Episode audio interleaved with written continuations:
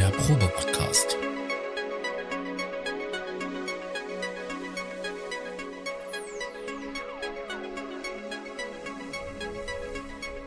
Ein Podcast beim gemütlichen Talk im Proberaum.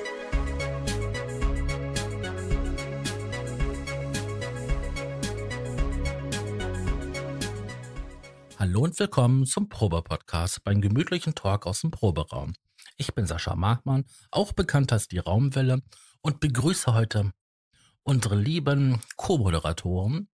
Das wären einmal der Thomas. Hallo, Herr Notstrom. Moin, moin, moin. Und einmal der Tobi. Ja, hi. Oh Ich ja, bin ein bisschen schlechter gelaunt als der andere. Aber es ist okay.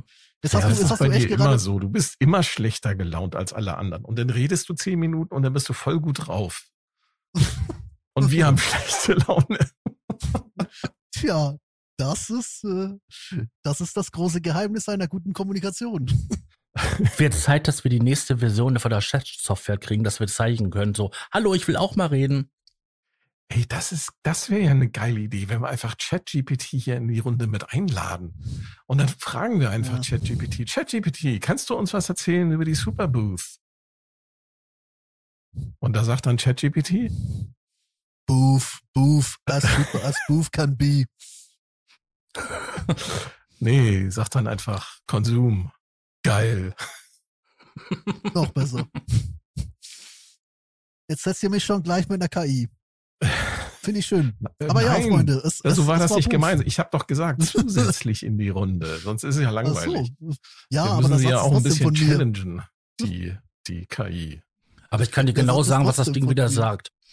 Ich als künstliche Intelligenz bin darauf trainiert und bla bla bla. Und das ist außerhalb meiner ethischen Normen und Regeln und bla bla Aber bla. wenn du bla. gerne eine Liste mit meinen Highlights haben willst, hier ist sie.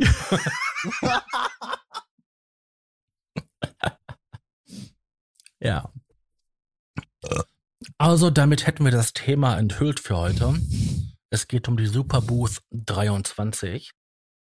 Richtig. Wichtig ist, dass man das Ist es eigentlich schon- richtig.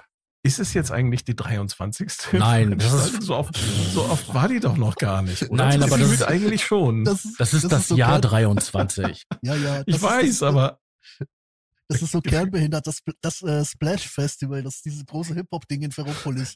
Äh, das hat ja auch eine Nummerierung. Und die Nummerierung ist irgendwie so äh, gefühlt immer eine weniger als das Jahr. Oder? Deswegen ist auch wirklich der ganze, jetzt der ganze. es aber, äh, die haben, die haben doch in den, die haben doch in den Mikrobenjahren, haben sie, hat die doch gar nicht stattgefunden. Dann müssten sie jetzt ja eigentlich noch ein Jahr weniger drauf haben. Stimmt. ich, ich, ich glaube, es ist jetzt die fünfte oder so, ähm, wenn ich mich richtig erinnere. Aber es ist ja, es ist ja spannend. Das Ding hat Frankfurt im Alleingang gemeuchelt. Und was war's? Also, um weil das mal, Herr, Herr, ja, weil der Herr Schneider fand, ja, wir müssen den Leuten auch mal ein bisschen mehr Raum geben. Komm, wir müssen den, wir müssen den, den neu eingestiegenen in diesem Podcast, die möglicherweise gar nicht wissen, was überhaupt die Superbooth ist, mal kurz erklären, um was es sich da handelt. Also, es begann vor vielen, vielen Jahren, vor Hm. 23, nein, keine Ahnung, weiß ich nicht. Da hatte der, 2017. da hatte der Andreas Schneider, der einen kleinen Laden in Berlin hat, ein kleines Musik, Musikalien-Fachgeschäft, was sich auf Modular-Synthesizer spezialisiert hatte. Auf der Frankfurter Musikmesse einen kleinen Stand. Ich glaube, am Anfang war es, glaube ich, sogar nur ein Wagen. Ne? War das nicht so? Und damit ist er über die Messe gefahren? Ich weiß Oder nicht. zumindest ich, hat das so ausgesehen. ich war nie da. Ich auch Ja, nicht. same. So, und die Frankfurter Musikmesse war eigentlich hier jahrzehntelang in Deutschland die Institution, wenn es um irgendwelche neue Musikinstrumente ging, Trompete, Posaune, Gitarren und Synthesizer. Mhm. Und hat sich aber so im Laufe der Jahre, ist es halt eine Geschäftsmesse gewesen. So, und im- ich sag mal so, im Laufe der Jahre ist sie halt immer mehr geschrumpft, immer kleiner geworden. Das Ganze wurde immer teurer und die, dieser Superbooth-Stand von Andreas Schneider wurde parallel, also sozusagen reziprok, immer größer. Und vor ein paar Jahren hat dann der Andreas Schneider gesagt, wisst ihr was, Frankfurter Musikmesse, ihr seid mir zu teuer. Ich mache einfach meine eigene Messe in Berlin. Das war Genau, so war 2015. das. ich habe es gerade gegoogelt. Danke. Mhm. Und ab da könnte man sagen, ist die Superbooth jedes Jahr hat sie stattgefunden bis auf das eine Mikrobenjahr. Äh, 20, 21 war sie, glaube ich. 2020 und 21 2020. glaube ich. 21 war so eine Reduced to the Max Geschichte. Ja, genau. Da haben sie, da sind sie dann, die, die sind in dem, in einem FETS Berlin. Ähm, das FETS ist das Familienerholungszentrum. Das wissen einige Also, Leute auch nicht. Es war, es war ja, gestartet sind sie ja im Funkhaus und dann gab es Sie ja sind die gestartet im fucking Funkhaus. Und danach Und, sind sie äh, aber dann ins, ins FETS, ins Familienerholungszentrum in Berlin ausge, äh, äh, gewechselt, weil dort die Räumlichkeiten größer sind. Weil nämlich die Superboos entsprechend, äh, wie gesagt, reziprok zur Musikmesse Frankfurt gewachsen sind. Und die Musikmesse Frankfurt ist immer weiter geschrumpft. Und irgendwann haben auch die her anderen Hersteller, also die großen Hersteller, dann gesagt, so ja, wir stellen unsere Produkte einfach da nicht mehr vor, sondern wir gehen halt in die, wir gehen halt zur Superboost. Und nebenbei hat Andreas Schneider, ich glaube, im letzten Jahr auch angefangen, nicht nur für die ganzen Synthesizer-Nerds äh, so eine Messe zu machen. Ich glaube, die Gitarren-Nerds sind mittlerweile auch mit einer Superboost bedient. Ja, aber da, Ich ich glaube, das ist, es war, glaube ich, nicht, ob die eine, läuft. Also, es ist nicht auf der Booth, es war, glaube ich, eine, eine Zweitveranstaltung. Aber Schneider hatte da schon den richtigen Das war eine Riecher, er halt, Zweitveranstaltung, ja. ja, er hat, aber Schneider hatte da für mich schon den richtigen Riecher, weil er hat halt Hat er. gesagt, wir müssen, wir müssen hier, wir müssen weg hier von der Industriemesse, weil du kannst im Inter, im Internet bist du schneller, du bist äh, flexibler und die ganzen äh, YouTube-Dödel haben den Kram eh schon äh, zu, zu Release. Das ist der viel bessere Weg. Wir Richtig. müssen eine Messe schaffen, Genau. wir müssen eine Messe schaffen, wo sich die Leute gegenseitig über den Weg laufen. Genau. Wir müssen eine Messe schaffen, wo Dave Smith, möge er in Frieden ruhen, ähm, mit einer mit der Tequila-Flasche von einer Stand zum nächsten torkelt und alle Leute abfüllt. Gin. Er hat immer Gin getrunken.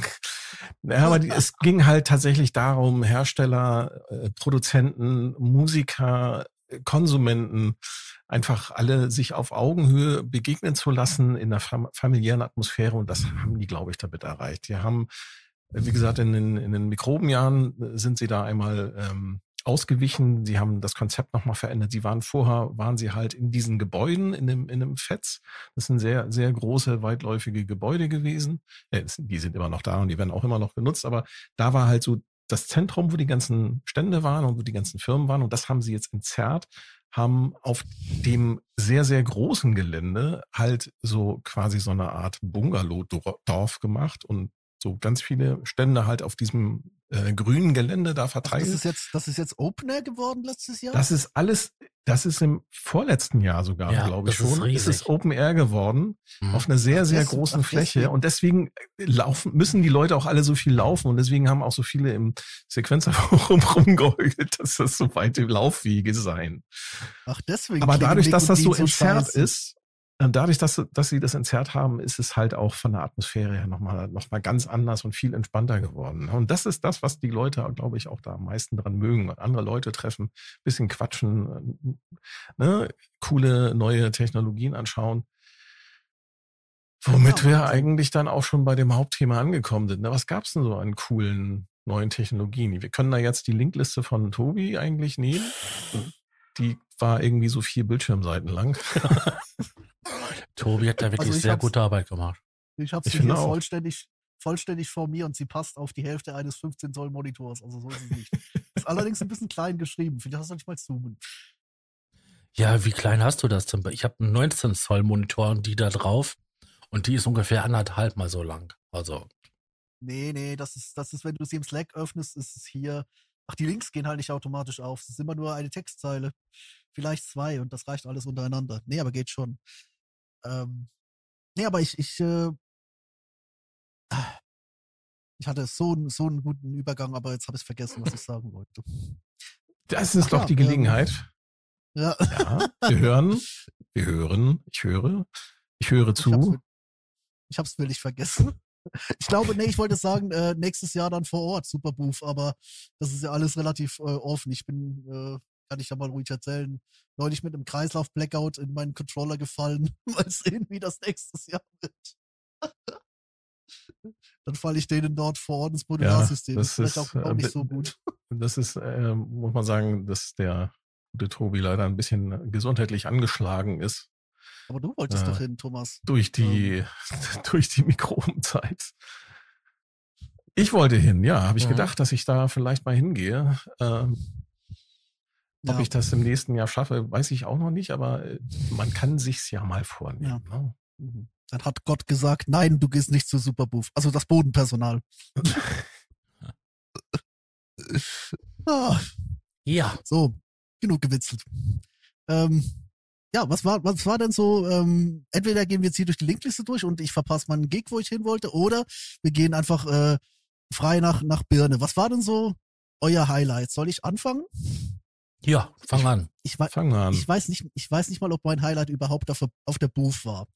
Aber es gab da in einem Newsletter ähm, von der, der Firma, wo, von da, wo die Hobbits kommen, ähm, den äh, simplen und einfachen Satz, hey Leute, wir sind jetzt Open Source. Das steht bei der Linkliste auch schon ganz weit oben. Die kommen, Das war für kommen, mich die, kommen die aus dem Land, wo die Hobbits herkommen, die Ich Firma? mein, ja, ich, Ich dachte, die, wären sind aus dem Neuseeland. Land der Kängurus.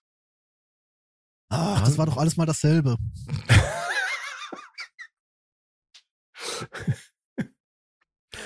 Wir reden über die Firma äh, Syndstrom. Ja, genau, die hatten wir schon mal gehabt. Ich weiß nicht, wie man es auf Englisch ausspricht, deswegen nenne ich sie jetzt immer Syndstrom. Syndstrom haben ein, haben ein einziges Produkt, der, das ist der Deluge. Ich glaube, das ist die richtige Aussprache. Deluge oder Deluge. Ich Deluge. ihn einfach Ich, Deluge. ich kann kein Neuseeländisch. Kann einer von euch Neuseeländisch? Die sprechen da Englisch. Die Kiwis sprechen Englisch. Ich Mhm. dachte, die sprechen Neuseeländisch. Was sich wie Englisch anhört. Ähm, die haben Keine vor, vor ein paar Monaten haben sie das Ding einmal aktualisiert, hardwaretechnisch, bieten auch Nachricht, nach, Nachrüstsätze an, um aus dem, äh, ich glaube, was ist das, ein siebenstelliges Display? Ja, Also so, dieses glaube ich, äh, also Sieben Segment sieben Display. Segment. Mhm.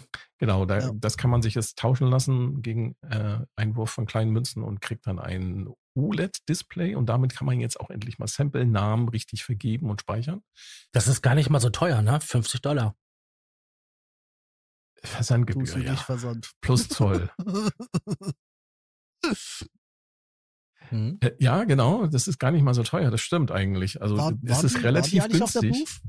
Waren die eigentlich auf der Booth Die oder haben die einfach den, den waren, das Newsflash weiß ich genutzt? gar nicht. Das weiß ich gar nicht, ob die auf der Booth waren. Aber auf jeden Fall, das mit dem Open Source Ding, das war natürlich, ja, das war ein Knaller, ne? Einfach Total, nur so ihre weil- Software ja. als Open Source deklarieren und sagen so, hier kann jeder dran rummachen. Das würde wahrscheinlich bedeuten, ich vermute mal, dass sie eine MK2-Version machen werden. Meinst du? Wenn du ein Produkt selber nicht mal weiterfliegen willst als Hersteller, was machst du dann? Ja, ja. Ja, gibst Ja, die Sachen frei. Ne, entweder stammst du das Produkt komplett ein, sagst du hier, aus die Maus, kauf gefälligst meinen neuen Kram, oder du ähm, verkaufst halt noch so viel, wie es geht, machst aber hier, ne, öffnest Oder die du Software. denkst, oder du denkst einfach willig auf, an die Community. Also ich, ich würde der Bude, Mag der sein. Bude würde ich jetzt den Altruismus tatsächlich unterstellen. Ja, Allen ich auch, anderen weil hätte ich jetzt auch, ja, weil allen anderen hätte ich jetzt auch gesagt, ja, äh, tschüss, ähm, wir, wir lassen das Produkt fallen. Ja, Aber genau, nee, die, ja. die, die nicht. Die Ja, nicht. also hör mal, also was, was, was die, ich glaube, die sind zu zweit, ne? Ja. Also was die da, wa- was die da an Software-Updates seit Erscheinen des Deluge da rausgehauen haben, das ist total geil. Also wirklich. Das Mhm. muss wirklich Das bewundernswert. Ich meine, ich hatte, ich habe das Ding mal zum Testen gehabt. Hatte ich mal gebraucht, gekauft und dann äh, nach ein paar Wochen dann auch schon weiterverkauft. Aber ähm, ja, ich für meine Man muss es- schlechten Augen man war es das können. nix. muss man, Man- jetzt man ganz es- ehrlich man- sein. man muss es, man muss es wirklich verstehen. Es ist sogar sein ganz eigener Workflow. Aber weißt du, ich glaube, gerade im Sinne dieser Nachhaltigkeitsdiskussion, die wir gerade im Forum führen, ähm, muss ich jetzt sagen, finde ich solche Dinge einfach will ich, äh, ja, die begeistern mich, weißt du? Der Rest, ja, auch, auch toll, weißt du, so, Kon Konsum geil, keine Frage, oder? Aber das hier ist, äh, du kannst dir irgendwie, keine Ahnung, 2015 kannst du den Deluge kickstarten und hast heute irgendwie ein Gerät, dafür hätte dir eine andere Firma, Kork, fünfmal dasselbe verkauft. Oder Roland. Das sind die Kandidaten, die mir spontan dazu einfallen, ne? Hm, Na klar. Wobei äh, die, die Kork-Sachen äh, gar nicht mal so schlecht verarbeitet sind. Ne? Also da Nee, schon das hab ich aber auch nicht behauptet. Lebensdauer erwarten. Ich meine, 20, 20 Jahre Microcork, das ist eine, das ist eine Leistung. Ich Ja, glaube, das war auch noch eins- Ganz, ganz, es sind auch noch ganz viele der abgerockten ersten Generationen Genau. sind sicher noch im Umlauf. Das war eins der ersten News, die sozusagen da aufgetaucht sind, dass die, die eine Crystal-Version Edition von ihrem 20 Jahre, seit 20 Jahren auf dem Markt befindlichen Microcore gemacht haben. Ich habe das Ding tatsächlich dann auch in einem Video gesehen, ich glaube von Sonic State oder von Sieht hübsch aus. Sieht, ja, sieht nett aus. Aber was ich ähm, dann sehr unpraktisch finde, ist, die haben die, dieses, äh, diese Oberfläche da, ne? Mhm. Da ist ja ein Aufdruck drauf und so und äh, das Ding spiegelt. Das ist wie so ein Schminkspiegel. Ja. Also sieht gut aus, ist aber nicht praktisch. Ich stelle mich auch die Frage, wie lange das, wie gut das so noch so aussieht nach acht, neun, zehn Jahren benutzen. Mhm. Du meinst so, so gelbes Fensterglas? Ja, so richtig gelb, so äh, starke Raucherwohnung, ähm, die Fenster geputzt. Ja, aber was ich nicht verstehe, die wollen für diese Crystal Edition, wollen sie genauso viel Geld haben für den Microcork S, der dann sogar auch anständige Lautsprecher drin hat ne? und doppelt so viel Preset-Speicher. Ja, und das habe ich auch gewundert. Warum haben sie den Chris äh, nicht zumindest dem S, also die, die Funktion, die, die Doppelfunktion des S, das ist ja wirklich Ja, nur genau. einfach ein, eine Verschiebung auf dem Chipsatz und die Lautsprecher hätte, hätte jetzt auch niemand von der, von der Bettkante geworfen. Richtig. Klar, die würden scheiße aussehen, dem Kristallding, weil die nämlich die ganze Unterseite komplett bedecken. Wenn man S aufgeschraubt hat, weiß das auch. Aber äh, also ich, ich verstehe, das mit den Lautsprechern verstehe ich halbwegs. Wenigstens dem- den doppelten Preset-Speicher Ja, der Ja. Speicher, das raff ich nicht. Na gut, haben sie Ja, nicht ist gut. gemacht. Ist halt, Ja. ist halt so. Ne, War wahrscheinlich eine andere so. Entwicklungsabteilung. Äh, Aber er sieht geil so. aus. Er sieht geil aus. Er sieht geil aus, ja. Also, wenn ich jetzt ne, so eine futuristische Indie-Band gründen würde, äh, ja, her mit dem Michael Cork. Ich hatte, ich hatte ja selbst mal lange Jahre einen Michael Cork, ein S, aber ich, ich glaube, hatte jeder keine- von ich- uns, oder? Ich hatte keinen, nein. Du hattest keinen? Wirklich Nein. ach, Ich der Herr einen. Raumwelle wieder so alternativ unterwegs. Der hatte dafür einen Micro X. Richtig. Den hatte ich auch. Ist eh, ist eh das bessere Gerät. Den hatte ich wiederum nicht. Ähm, äh, ich bin da, ich bin da sehr spät reingekommen. Der Bernie bietet seinen gerade zum Verkauf an. Oh, Doch hast du Zeit zuzuschlagen, ja? Muss man in, in die Nee. Kleinanzeigen schauen. Das Tolle ist der orangene Koffer. Ja, genau. Ja, kommt sieht nämlich aus wie ein Waffenkoffer. Koffer. Äh, Ja, tatsächlich. Das rote Display ist ein bisschen nervig. Ja, der, Och, der hab Kontrast ist scheiße. Also Aber war der Michael. Cork war jetzt nicht dein Highlight. Nee, ich meine sowas, sowas an, sowas anpinseln. Also äh, das ist wie gesagt äh, den, den Microcork, weißt du, den Microcork, das ist ein digital sind. Den hätten sie wohl wirklich so auf den den nächsten Stand und nicht nicht wieder so eine peinliche äh, Designversion oder so eine peinliche XL-Version, sondern ich ich habe mir von Cork wirklich gewünscht, dass sie den den Microcork ähm, so dieses, aber es ist vielleicht auch ein anderer Punkt, weißt du. Äh, vielleicht ist der Microcork genau so, wie er gebaut ist, ein Verfechter seines Zeitgeistes und man muss einfach die darum passende Indie-Band quasi drumrum gründen. Das habe ich Hm. halt nicht machen können, deswegen ist äh, ja mein Microcork nach dem Mikrobenjahr, also nach den Mikrobenjahren auch wieder ausgeflogen. Ähm, hingegen äh, der Micro, wenn wir schon beim, beim Micro sind, äh, apropos Software-Updates, das wiederum, das war so ein ganz gefährliches, dickes Highlight, weil ich habe jetzt auch gerade ähm, zwei äh, Master Keyboards zurückgeschickt zu Thomann, die ich ein bisschen rumprobiert habe. Äh, long story short, kann ich ein anderes Mal erzählen, wenn wir mehr Zeit haben.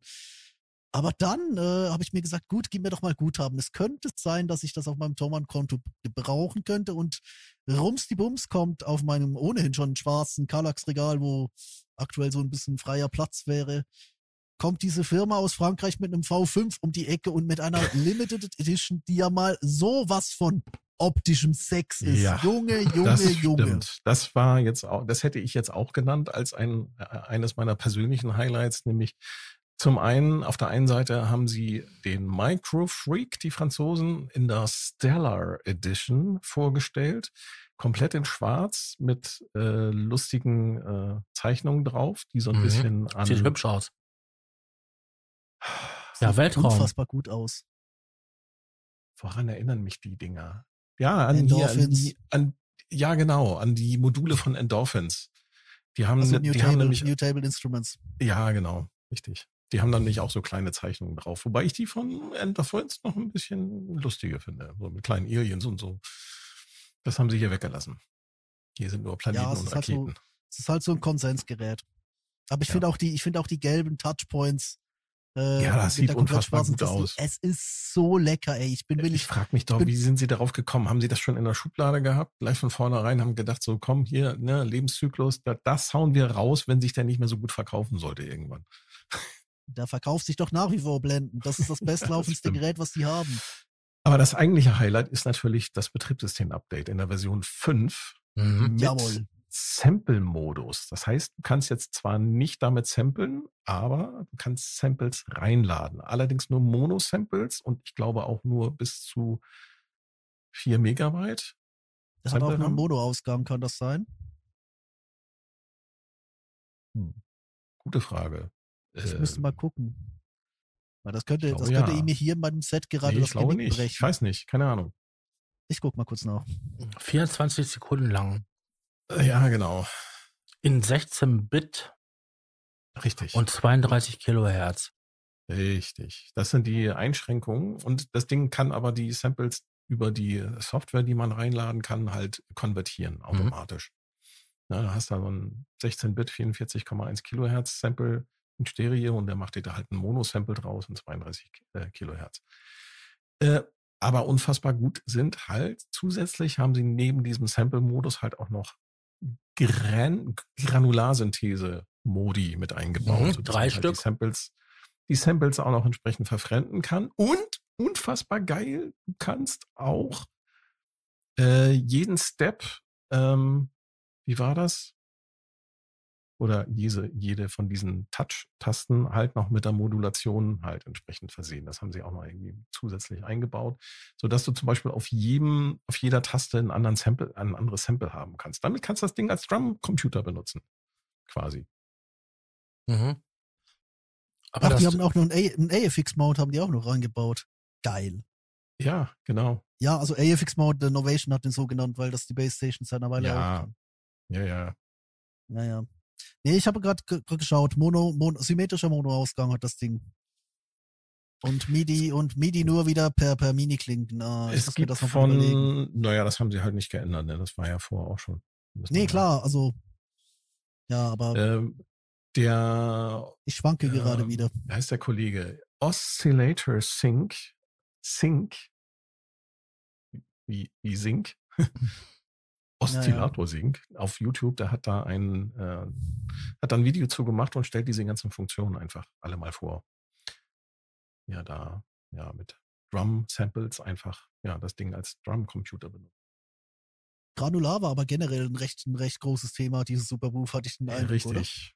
Da, Oh ja. da ist so einiges an Geräten angekündigt worden. Äh, hier Tasty Chips mit ihren, äh, wie heißt das Ding? Nicht GR1, das ist ja der mega heißt es, glaube ich. GR Mega, genau. Das ist sozusagen die große Version von einem GR1. Ich habe einen Fehler gemacht, Thomas. Ich bin auf diese äh, Tasty Chips Seite gegangen, um mir den GR Mega mal schnell reinzuziehen. Und ich habe einen schwarzen GR1 gesehen und habe mir nur gedacht, boah. Und da habe ich festgestellt, dass er bei Schneiders Laden noch verfügbar ist. Du, der ist aber groß. Das ist keine kleine Nee. Kiste. Die sieht so immer so klein aus, die ist aber ziemlich groß. Ich habe abgemessen, die passt bei mir aufs Kallax.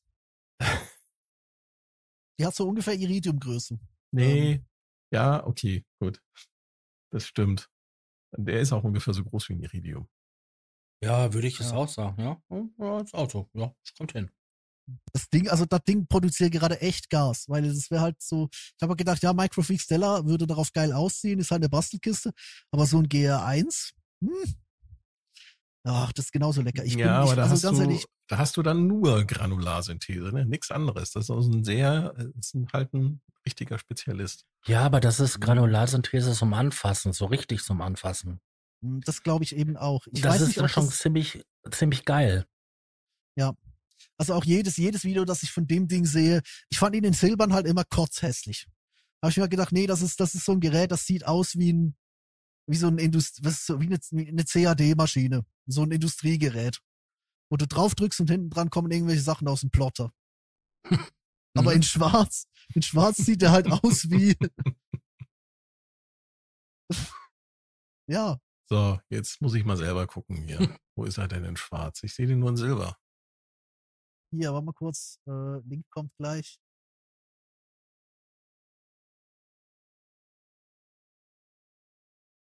So, hier.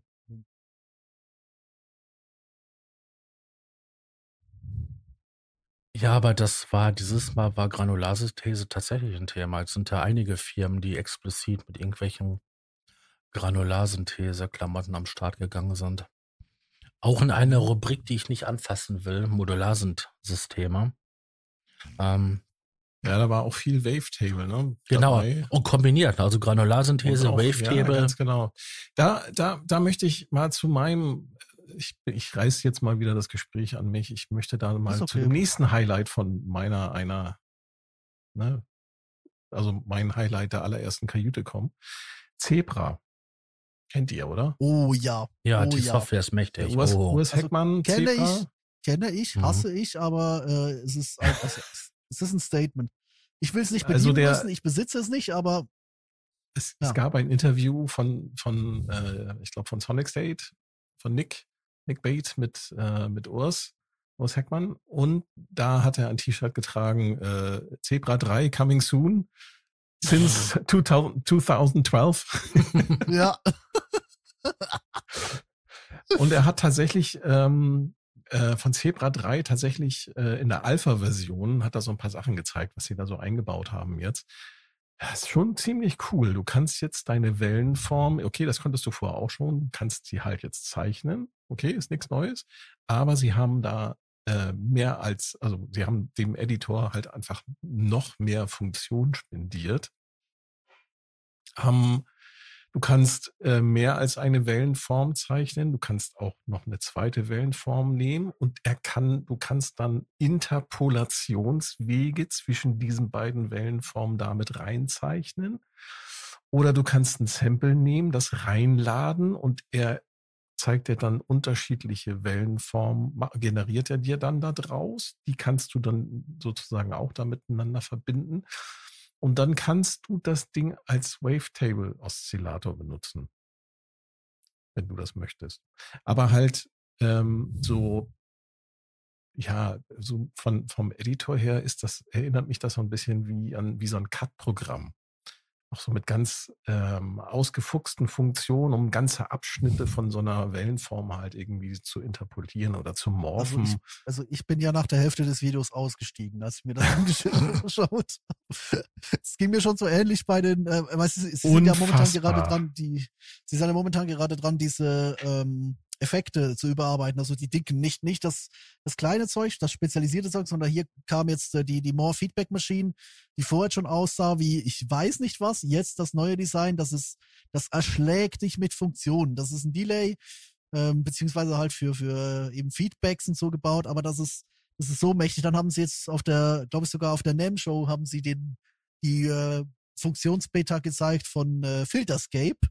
Da kommt jetzt nämlich auch ein riesiges Update, auch so eine alte Kamelle von, von, von denen. Ich glaube, Ubik wollen sie es bis Ende Jahr auch noch äh, angehen und das auf die 2.0 heben. Das ist auch so ein Ding, das seit 2018 oder so läuft. Mhm. Und dann kommt Zebra. Und bei, bei Zebra ist es einfach so, ich habe ich hab das einmal getestet und habe einfach gedacht so, nee, das ist zu viel für mich. Aber jeder, der damit arbeiten kann, ich glaube, das ist, äh, das ist völliger Overkill. Aber weil es halt Urs ist, ist es durchdachter Overkill. Ich bin wirklich gespannt, was die da brüten. Das, das Video sieht, Also es sieht für wahnsinnig mich irre wirklich, aus. es sieht für mich wirklich wie so ein Sounddesigner Traumwerkzeug aus.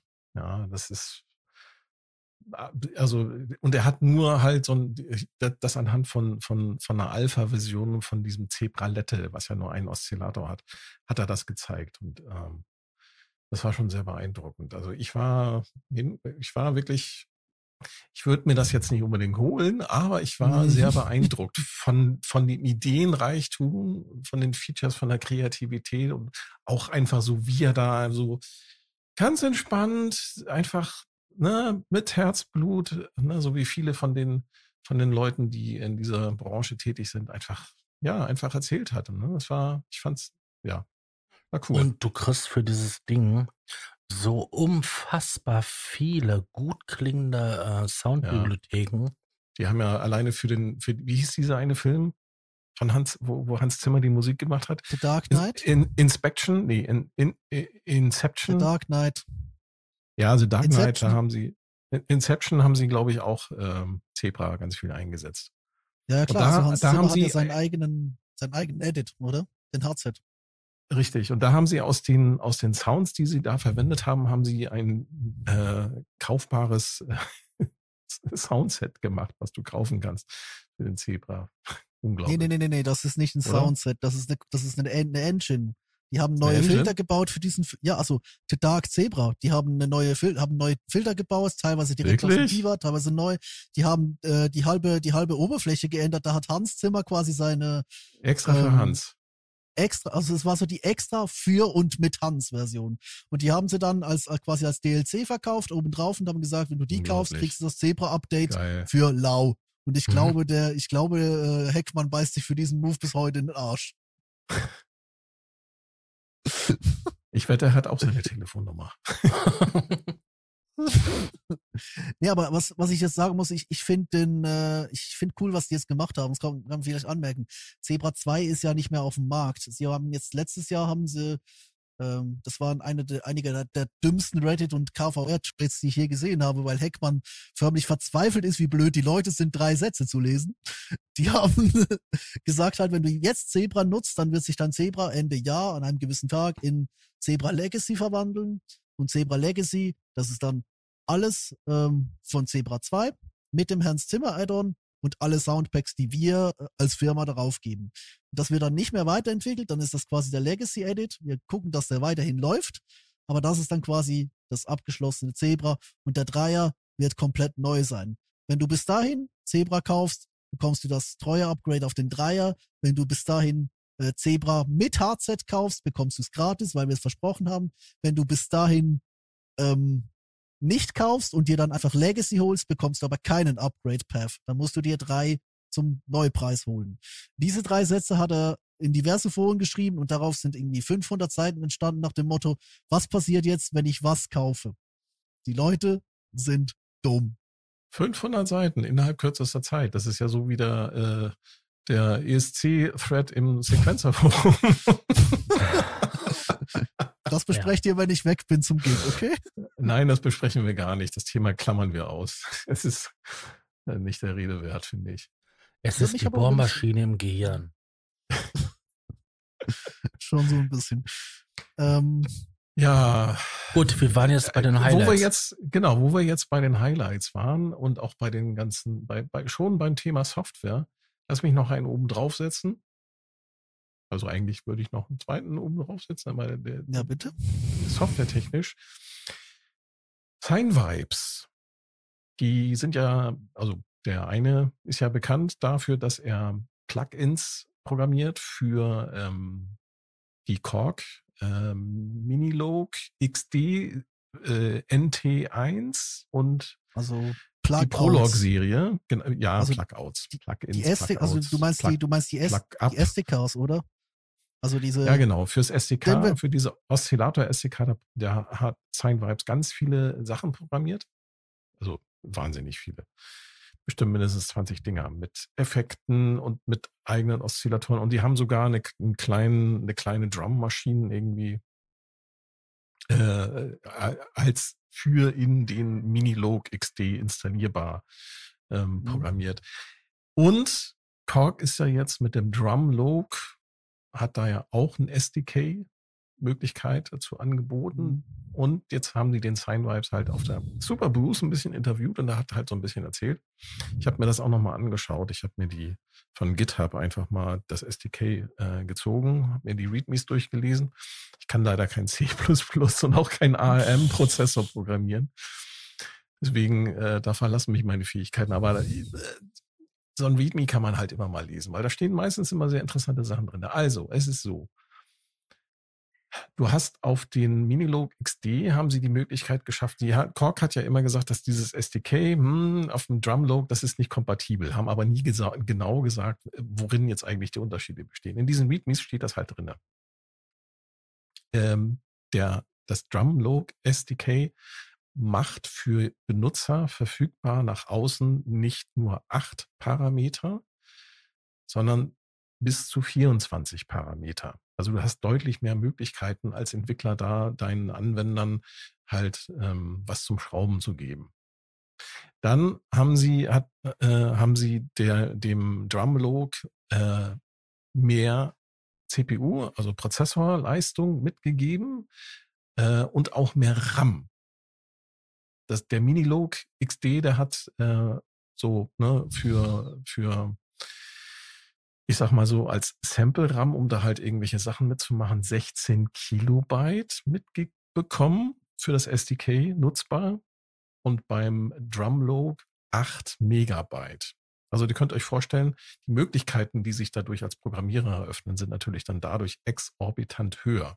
Mhm. Also lustig fand ich, dass sie es halt nicht so offen gesagt haben. Ne? Also in den ganzen Interviews und so, ja, hm, ist halt nicht kompatibel, hm, ist halt ein bisschen was anderes.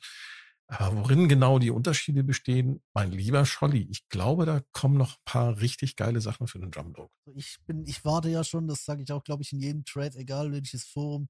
Ich warte seit der Ankündigung des Prolog und des SDKs wirklich auf diesen einen Kork sind, der einfach, keine Ahnung, 128 von diesen Slots hat.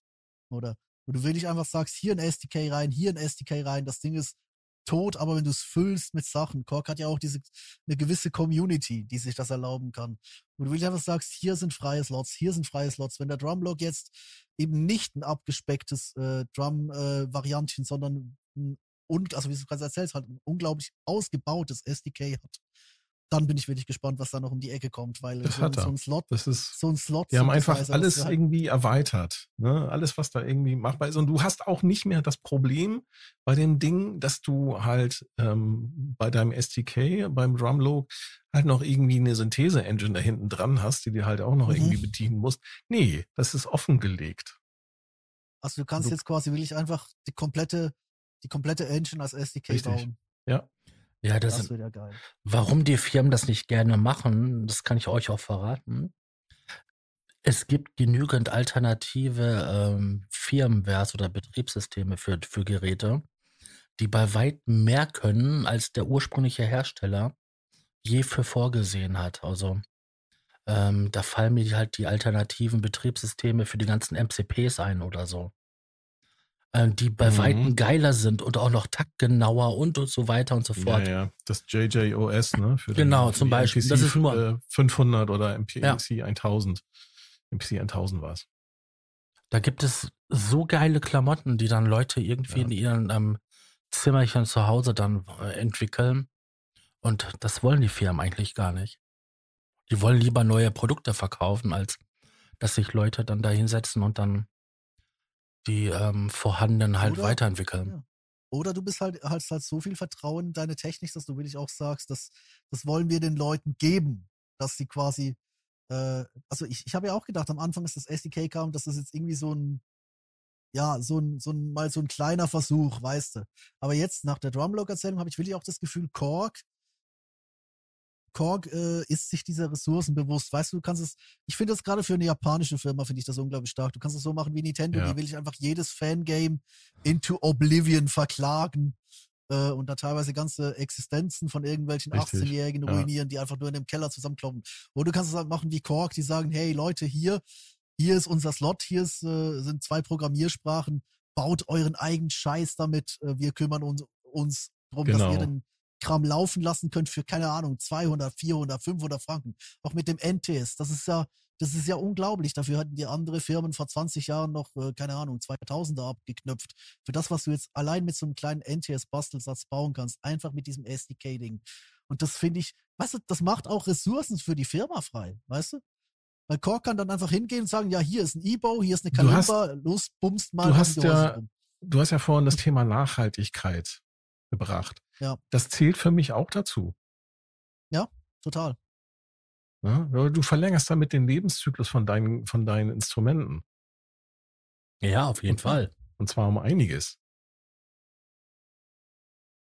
Ja, und, So, und aber jetzt lass über die ich, Kalimba was sprechen. ich, äh, ich möchte noch eine Sache möchte ich äh, kritisieren. Ja, was ich nicht verstehen kann, ist, okay, ich kann verstehen, dass Leute das Ding einfach nicht, nicht mögen und da auch nicht gerne, ähm, ja, weil es halt keine TR-Drummaschine ist, kann ich alles verstehen. Was ich nicht verstehen kann, ist, warum so auf dem Preis rumgeprügelt wird. Das, äh, Das liegt an Behringer. wo in welchem äh, Universum kannst du so eine Drummaschine mit solchen Features für 2,99 kaufen? Behringer. Und oder herstellen und Support bieten? Das ist nicht machbar, wirklich nicht. Also das nee, die, die Leute sind auch, äh, die, die Leute sind auch völlig verwöhnt oder die denken, ja, Plugin geht ja auch billiger. Nee, Mhm. ja und vor allem dann ne drei Threads weiter äh, wird dann der der Roland S1 bejubelt, der dafür 200 Euro aus dem aus dem äh, auf den Markt geschoben wird. Ne? Ja, ja, der China-Müll billig Bumsding. Aber es, ich meine, es ist halt schon, also du kannst ja dann halt aus diesen Behringer Mikroteilen, wenn sie dann irgendwann mal erscheinen, 2035 oder so, ähm, äh, kannst du dir natürlich schon für das Doppelte für fürs gleiche Geld hinpflanzen, wie es für was, was Roland da zusammenklöppelt. Aber ich finde auch, das die ist sind äh, übrigens potthässlich, mal so nebenbei. Also das das ist echt ein Design und Verbrechen. die Die von Dinger Roland. sind, die sind potthässlich. Nein, Von nicht die Behringer, Roland, von die- Behringer. Die, Ja, die ja, kleinen ja. Beringer Dinger, die noch keiner richtig gesehen hat im echten Leben, aber die sehen wirklich Ja, das, aus. das ist. Das, ja, also wenn, wenn die Renderings schon so hässlich sind, dann, äh, ja, dann wird dir das auch kein, kein äh, niedliches Anime-Girl dahinter mehr retten. Aber wo Ja, die Preise sind stellenweise echt attraktiv, ne? Ja, deswegen machen sie es. ja, Ja, natürlich. Ja, natürlich. Das ist das, also ich, ich finde, ich finde das sogar noch nicht mal schlecht. Ich finde das eigentlich gut, dass Behringer so die, die Leute catcht, die diesen Sound mögen, die diese, weißt du, so eine, so eine Schüler-Indie-Band, die kannten sich keine, äh, keine 2000 hinlegen für, keine Ahnung, auch nur irgendeinen abgeranzten Phantom der letzten Generation. Aber äh, so ein, so ein Behringer Polysynth oder die Junos werden ja auch immer teurer. Oder wenn du so ein 80er-Kram machen willst, stellst du dir auf der einen Seite einen Poly 8 hin, auf der anderen Seite so einen, äh, den, den Juno äh, 60-Klon, den sie gerade verbrechen. Beides auf irgendwelche schöne Bastelstands. Und du hast, äh, ja, kannst deinen Retro-Rock machen. Das ist äh, eigentlich, ich finde das auf, eine Ar auf seine Art und Weise völlig genial. Das Problem ist halt, es, ja, das Problem ist, Bastelstands sind Bierkisten. Früher Nee, war das mal so- oder? Ja, klar, also so wie Depeche Mode damals. Heute sind es eher Bionadekisten, glaube ich. Nee, aber du siehst halt den Punkt, den ich meine. Ich finde das auf, äh, als Natürlich. Marktstörung finde ich Ich das, finde das auch völlig als legitim. Und als Marktstörung finde ich das total genial. Das Ja, Problem ist, ist für es. mich eher, das Problem ist für mich eher, wenn du äh, äh, daraus dann dann äh, quasi die ganzen anderen Hersteller, die eben nicht Moog sind, die 6000 verlangen für einen, äh, ja gut, äh, Chipskrise, lada lada. Aber ähm, nee, wenn du halt nicht irgendwie die die Arschlochfirma bist, die dir für einen Campingtisch 1500 abknüpft. Oder für einen Hallo, das ist eine ernstzunehmende Designfirma. Das muss so teuer sein, habe ich mir sagen lassen. Ja, ja, aber das ist halt das andere Extrem. Und die, weißt du, und dann verlangen die Leute von, von Korg, die äh, meines Wissens schon so ja, ich der, weiß, an ein, ein Drumload für Grenze kalkulieren. 2,99, was ich das ist, ja, zum Thema Nachhaltigkeit, ähm, da Ja, ist es also dann du- egal, ne? Da wird dann drauf geschissen. Das ist so Ja, es- heuchlerisch Man, einfach. man sieht ja, man sieht ja schon, wie unglaublich billig diese Raspberry Pi Scheiße da gemacht ist. Die klingt fantastisch, weil das ein total tolles Raspberry Pi Entwicklungskit ist, auf dem du dann auch diese Plugins schreiben konntest. Aber äh, das ist halt eine Mülltastatur in einem Müllgehäuse. Wenn dir das einmal runterfällt, äh, ist es in zwei. Aber das müssen sie halt irgendwie für 500 irgendwas reinkalkulieren. Dann machen sie noch Blowouts und dann hat komplett Reddit einen davon und hasst ihn, weil ja, äh, ich habe ihn gekauft, weil er halt günstiger war.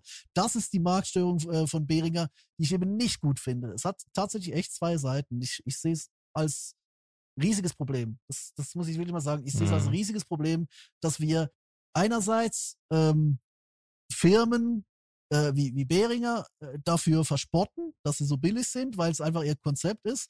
Nee, das ist völlig legit. Aber dann verspotten wir eben andere Firmen, beziehungsweise werfen anderen Firmen etwas vor, die eben nicht gerade Teenage Engineering heißen, ähm, sondern tatsächlich selbst an der Kante agieren. Ich meine, der, der Microfreak, das ist, der ist so ans Limit gebaut, ähm, dass das geht fast nicht mehr billiger, oder? Aber dann kommt dann einer mit so, mein Model D ist aber auch für 199 zu haben. Und der ist analog.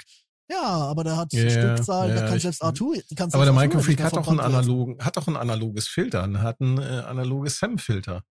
Echt? Ja, natürlich. Jetzt Okay. weißt du, warum der, äh, warum der äh, Nicht auf Power. einen Mono-Ausgang hat. Ja. ja, vielleicht auch ein Mini-Freak. Also jetzt noch Ach, ich Freak auch ist geil. Kann ich, da Ich kann ich jetzt- nur sagen, ist wirklich, wirklich geil. Macht wirklich Ich habe Spaß. jetzt, Tastat ich hab jetzt Tastaturen, immer noch. Ich hab Tastaturen vom Bildschirm rumgeschoben, was das Zeug hält und bin schon wieder bei Novation gelandet. Novation, diese Kackfirma, die als einziges auf dieser blöden Booth eine 50% Ableton Rabattaktion. Aber das ist, ist toll. Also nichts gegen die Rabattaktion. Aber Novation, wo ist euer neuer Kram? Supernova 3, äh, RGB Launch Controls, jetzt hopp. Du auf Ah. der auf der 24. Superboost. Also, zwei, also 20, Ähm. 35. Nein, das ist ein Scherz. Ist, Thomas, hattest du noch was? ähm, das Einzige, wa- was man vielleicht noch erwähnen könnte, weil wir die, nicht die Gelegenheit hatten, darüber zu sprechen, äh, wäre der Quantum von der Firma Waldorf wurde mit einer Mark II Version bedacht. Das heißt, er hat jetzt auch Poly Aftertouch mit einer großen Tastatur, hat, Mhm. glaube ich, ein größeres Display und so ein Und ist blau. Ja. Wirklich? War, der jetzt auch, war der jetzt auch blau? Der blauer. Bla, blauer, ne? Ja, meine ich Der, doch. war, der, Wave, der, der M hat ja jetzt 16 Stimmen und ist dunkler geworden. Der ja, die hatten ja eine Phantom. Edition in schwarz. Die sah ja geil aus, ne? Die haben sie ja noch kurz vor, bevor sie die MK1 eingestellt haben, haben sie die noch in schwarz. Da haben sie einen verlost von. Schade, dass ich nicht gewonnen habe. Der hätte mir ganz gut gefallen. Mir auch. Ich hätte keinen Platz gehabt. Nee, habe ich auch nicht, aber trotzdem das Ding wenigstens einmal anfassen, einmal spielen. Übrigens, äh, was ich, wa- was ich persönlich halt immer vergesse, äh, wo ich so auf den Microfreak schiele, ich habe doch einen Synthesizer, der ähm, Granularsynthese kann, nämlich der Iridium. Ja, Muss ich mal wieder rauskramen. Bisschen mit rumspielen. ja, das ist das Schöne, wenn man modular arbeitet. Das Zeug gammelt im Schrank weg. Ja, den, ist jetzt man- haben wir die Superboost. Ist man auch noch ein bisschen seniler, das ist ein bisschen vergesslich, dann kann man sich jedes Mal freuen, wenn man den Schrank aufmacht. Ah, gibt's ja auch noch. Ja, ganz genau.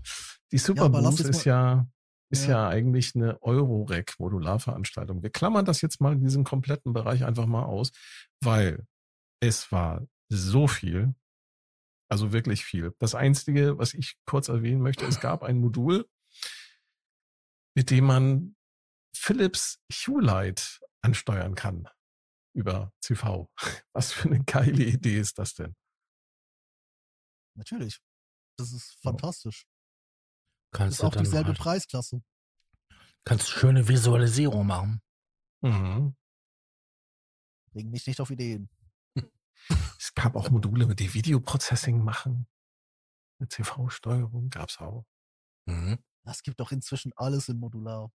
Von der dann- deutschen, das kostet- vom, vom, es gibt einen deutschen äh, Modulhersteller, der, der heißt Flame Machines. Die haben eine, ein äh, modularen Drum Synthesizer Modul vorgestellt, nennt sich Fire Machine, glaube ich. Oder Fire Drum. War auch cool. Ne, mit VA-Synthese und so.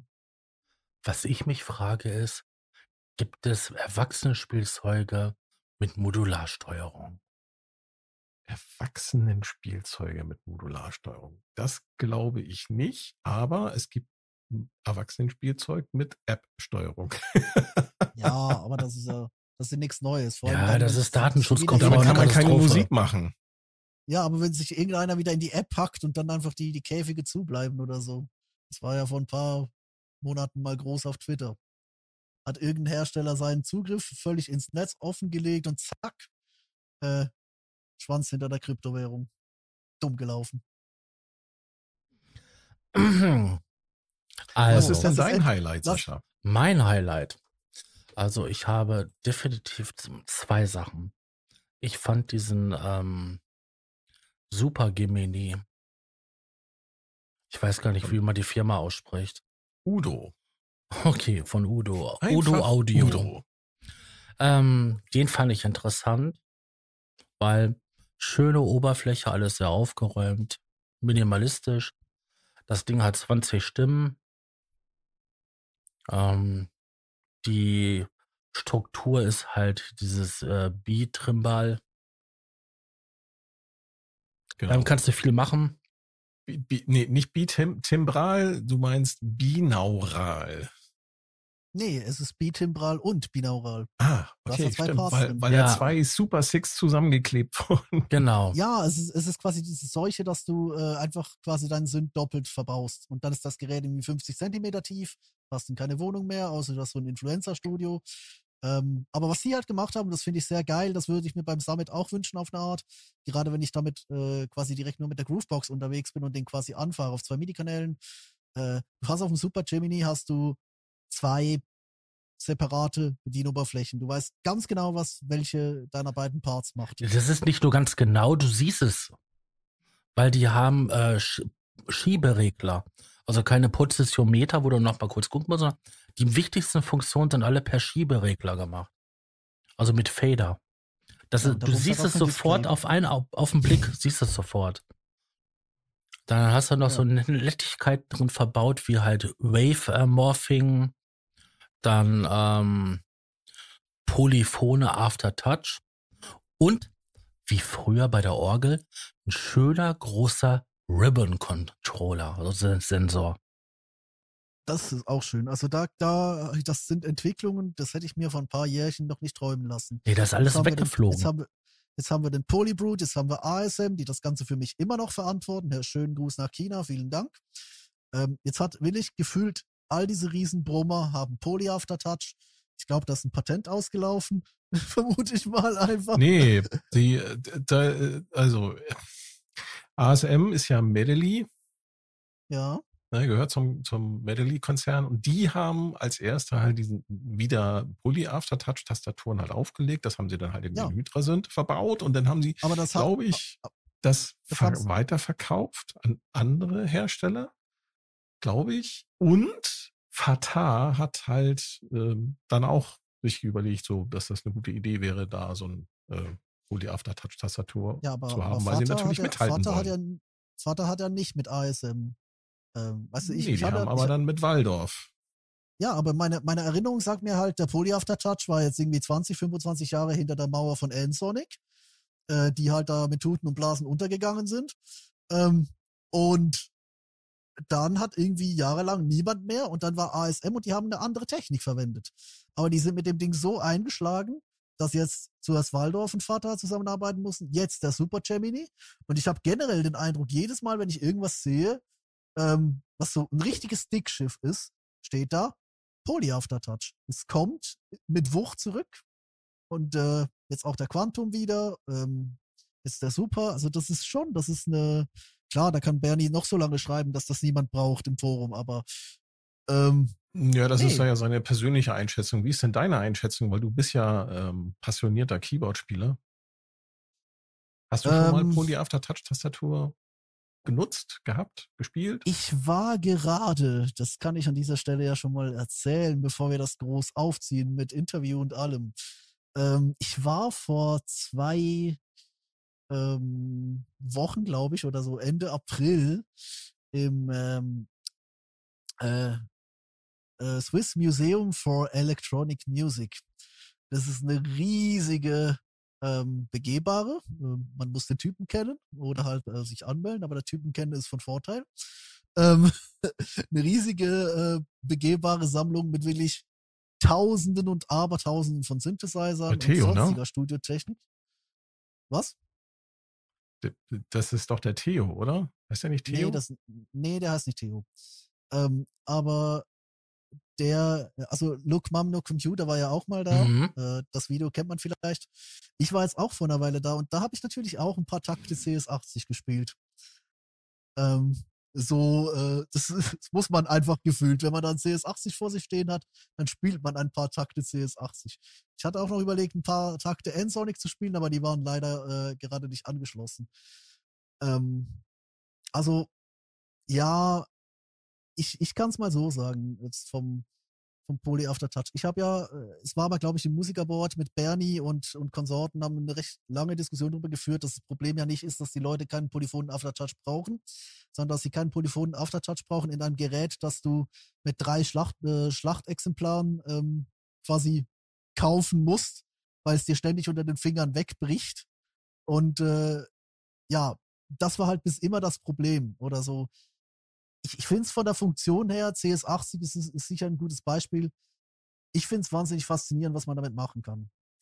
Aber ich hatte jetzt noch nie, jetzt mal ein Hydra sind, äh, den ich aus ganz anderen Gründen schwierig fand, ähm, hatte ich jetzt noch nie so ein, sag mal, so ein Polyphon Aftertouch unter den Fingern, wo ich mir gesagt habe, den würde ich jetzt ähm, benötigen für das, was er ist. Weißt du? Also ähm, die Art und Weise, wie man Poly Aftertouch spielt, ich glaube, da muss man schon sehr, sehr gut sein, auch sehr, sehr spezifisch sein und auch die Ideen dafür haben.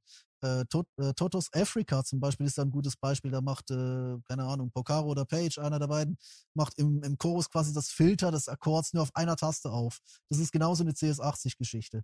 Ähm, Habe ich natürlich dort auch versucht. Ähm, es geht schon. Also das hat seinen ganz, ganz eigenen Reiz. Aber ich persönlich würde sagen, ich würde mir den Poly Aftertouch eigentlich auch eher aus den Gründen wünschen, wie ich so ein bisschen arbeite.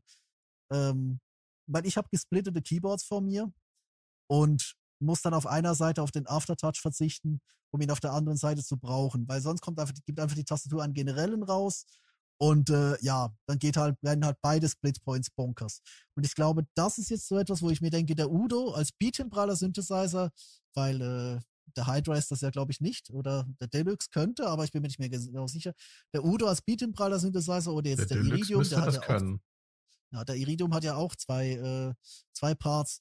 Ich glaube, im Split-Mode für einen wirklichen Keyboarder, der sagt, ich will links das Filter mit dem Aftertouch aufmachen, rechts irgendwas mit dem Aftertouch machen, das ist für mich der echte Anwendungsfall. Ich glaube, auf einem, auf einem äh, monotemporalen Synthesizer ist das extrem spezifisch. Das mögen andere anders sehen, aber ich als Keyboarder, ich habe nicht die Ressourcen, mir quasi noch in meinem gegriffenen Akkord einen Teil des Akkords ähm, quasi noch oben drauf. Klar, das ist cool, wenn das geht, aber das ist nicht die Art und Weise, wie ich damit arbeiten würde. Aber ich sage, wenn du halt auf der gleichen Tastatur mit beiden Seiten einen separat dosierten Aftertouch rausschießen kannst, das ist für mich der, der Moment, wo Polypressure unfassbar wichtig wird. Deswegen sage ich, ich bin, ich, ich sage, das muss ein Standard-Feature werden. Jede Tastatur sollte das können. Ich hoffe wirklich, dass der Osmose hier jetzt im Sommer, wenn er da mal regulär erhältlich ist, äh, den Markt nochmal so richtig von unten aufrollt. Das ist ja auch noch ein anderes Konzept so ein bisschen, aber dass man wirklich sagen kann, diese die, weißt du, du hast zwei Hände und diese Option mit beiden Händen quasi den Aftertouch Beatembral zu spielen und nicht einfach zu denken, ja, du willst auf dem obersten Ton deines Akkords noch den Filter aufmachen, das geht, das ist cool, das ist toll. Macht auf dem CS80 auch unglaublich Spaß, weil der tatsächlich, wenn er gut gewartet ist, macht er wirklich Spaß zu spielen. Im Gegensatz zum Hydra sind, bei dem ich den Tastatur furchtbar finde. Aber so dieses Beatembrale, wo ich mir auch denke, wie der, hey, so, super Gemini oder ich würde sagen, nur schon so ein super ja, keine Ahnung, das Ding ist so riesig, das würde ich mir, wenn ich in Bitcoins investiert hätte, in ein lichtdurchflutendes Studio oben stellen und dann nur noch Fotos davon machen, mit Pflanzen daneben. Dazu ist es ist für mich ideal. Ja, Aber, sehr, das fand ich auch, also den haben sie sehr schön designt, der sieht wirklich gut aus. Ne? Die haben das Ganze in weiß gehalten, weiße Schieberegler mit äh, schwarzen Akzenten und dann die, der zweite Zündstrang ist halt dann äh, mit roten Schiebereglern versehen und das sieht schon ah, Feder, Feder und Potikappen. Äh, wir sollten genau. vielleicht noch mal kurz erklären, was Aftertouch überhaupt ist. Ne? Das haben wir uns da so lange drüber unterhalten. Das hat nichts mit After E zu tun. Nein. Aber was? Aftertouch äh, ist, wenn du halt eine Taste drückst auf, der, auf, einer, auf einem Keyboard und wenn du stärker drückst, dass dann eine Modulation auftritt. Und wenn du das bei einem, ich habe, wie heißt das? Mono Aftertouch? Ja, einfach Channel Pressure, also reguläre Aftertouch.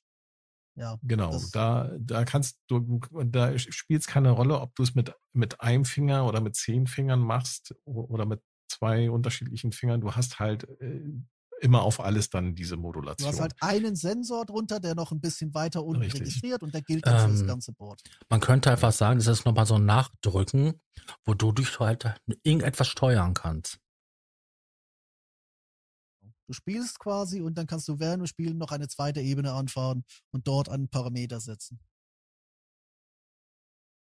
Richtig, Genau. und beim, beim, genau, und beim Poly Aftertouch ähm, kannst du halt jeden einzelnen Finger äh, da entsprechend mit weil halt unterschiedlichem jede- jede- Druck modulieren lassen. Jede Taste hat halt da ihren eigenen Sensor. Genau.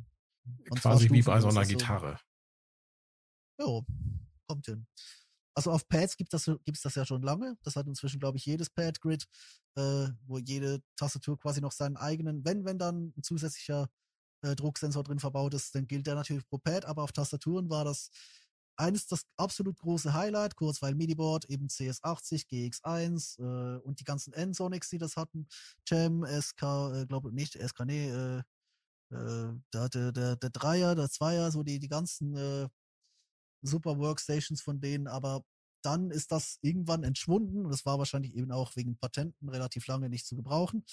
Und dann kam das vor ein paar Jahren wirklich groß zurück und die Leute sind äh, ja, zu Recht begeistert. Eben wie gesagt, ich habe ja vorhin Mhm. ein bisschen ausgeführt, wie ich das live anwenden würde. Ich glaube aber auch, und das ist wieder so ein Punkt, ähm, da gebe ich Bernie auch recht, wenn er sagt, ähm, viele Leute wollen das eher so aus, aus Schickimicki-Gründen benutzen. Weil, äh, ich sag mal so, so viele Parameter direkt unter einer Hand zu haben, ist nicht einfach. Also gerade wenn man halt im, im Eifer des Live-Gefechts äh, äh, von, von Anfang äh, quasi durch die Gegend springt, ähm, da muss man schon sehr gut aufpassen zu wissen, was man, was man wo noch macht. Ich habe zum Beispiel auch keinen, also ich hätte gerne, habe aber nicht und ich vermisse es auch nicht, ich habe auf meinem Live-Set keinen Aftertouch verbaut. Nirgendwo. Ähm, weil, ja, aber da bin ich, aber da bin ich auch extrem pragmatisch und ich mappe mir genau die Sachen zusammen, die ich dann wirklich auch effektiv brauche. Im jeweiligen Stück, Set, whatever. Ich glaube natürlich, wenn man das äh, in einem anderen Rahmen macht, dann kann das sehr, sehr expressiv und sehr, sehr äh, von, von Vorteil sein. Aber ich finde, weißt du, für, für mich zählt nicht, ob ich etwas exzessiv benutze. Für mich zählt eigentlich, ob es da ist. Oder? Und ich glaube, wenn man die Diskussion in diese Richtung lenken kann, dann muss ich sagen, ist eben Polypressure auf dem Gemini, Polypressure auf den äh, neuen Waldorfs. Ähm, ich habe noch irgendwas gesehen, das es auch hatte. Das ist schon so. wirklich.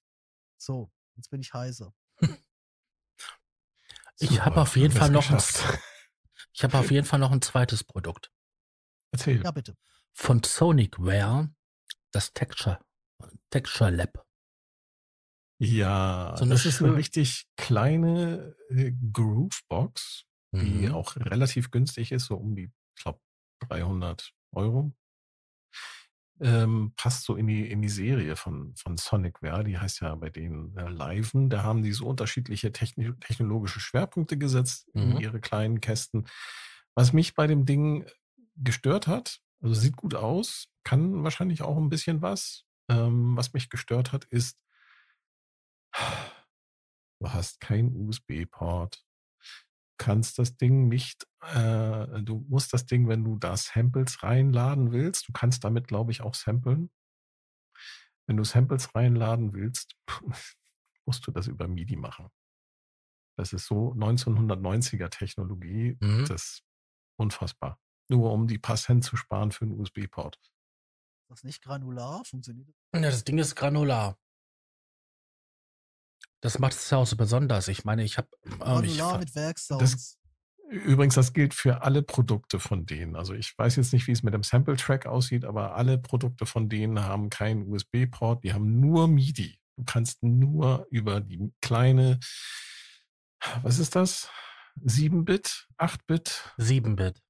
Du kannst nur über diese kleine 7-Bit-Schnittstelle, die noch aus den 1980er Jahren ist, Mhm. ähm, Daten transferieren. Das äh, finde ich für ein Gerät, was irgendwie 50 Jahre später ähm, sowas noch hat, ähm, nicht mehr zeitgemäß.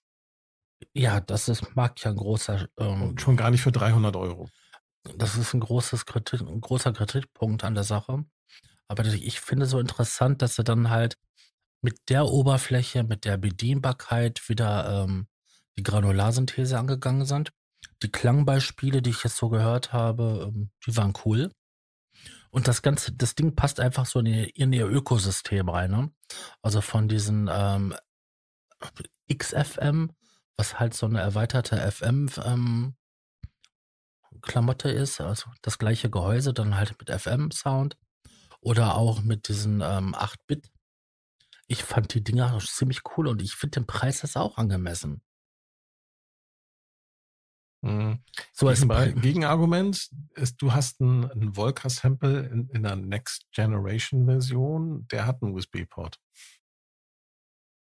Kann ja. zwar nicht samplen, aber du kannst halt da ne, aber USB einfach deine Sachen reinladen.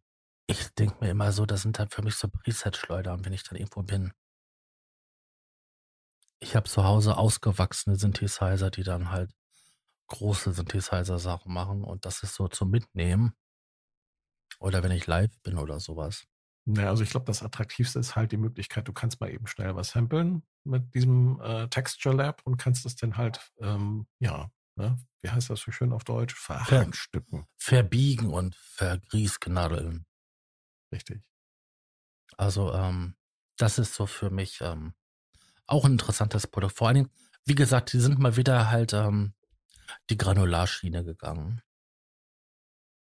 Das ist dieses ähm, Jahr irgendwie halt so dieses ich, Thema. Ich kenne mich da nicht so aus, aber ist das nicht auch so ein bisschen mh, hm, Konkurrenz zum, zur Roland SP404?